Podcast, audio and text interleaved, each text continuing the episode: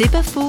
Tout au long de sa carrière de PDG, Vincent Redier a toujours cherché une cohérence entre son métier et sa foi en Dieu. J'ai eu toute une vie pour comprendre que tout était orienté à partir de Dieu.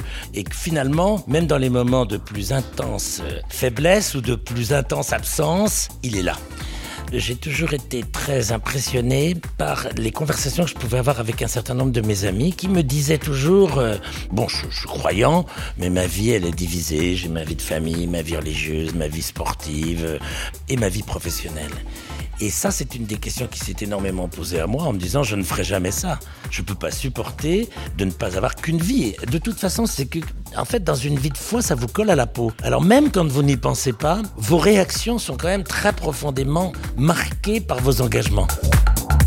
C'est pas faux, vous a été proposé par Parole.fm.